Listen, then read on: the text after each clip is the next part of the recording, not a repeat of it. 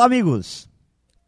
A empatia é a base das boas relações. Só podemos nos relacionar com qualidade com as outras pessoas a partir do momento que compreendemos e respeitamos seus pontos de vista e sentimentos, e isto é empatia.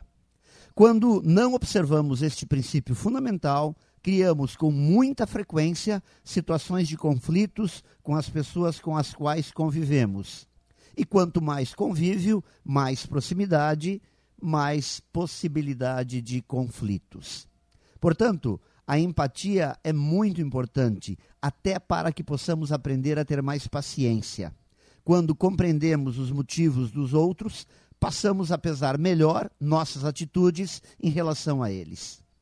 Não nascemos com mais ou menos empatia. A gente não vem com uma carga pronta. Empatia é um traço comportamental que temos que desenvolver.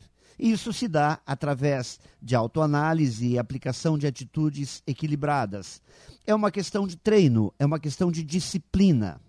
Portanto, antes de julgar alguém, antes de se achar dono da razão, antes de pensar que todos precisam agir como você, procure aplicar o filtro da empatia.